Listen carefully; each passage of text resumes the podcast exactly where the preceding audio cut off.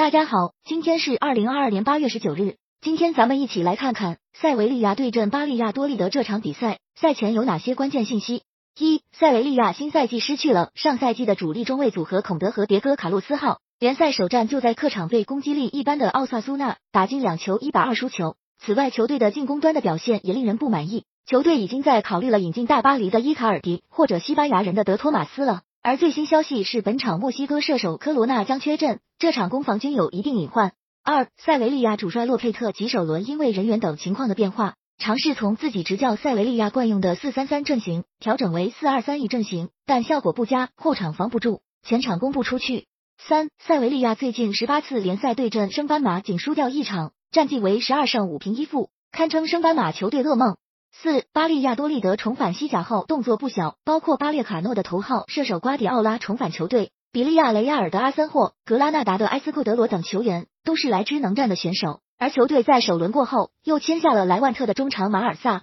五巴利亚多利德首轮使用了五名新援首发，但配合的默契度不够，特别是中前场效率非常低，这和主力射手魏斯曼的缺阵有关。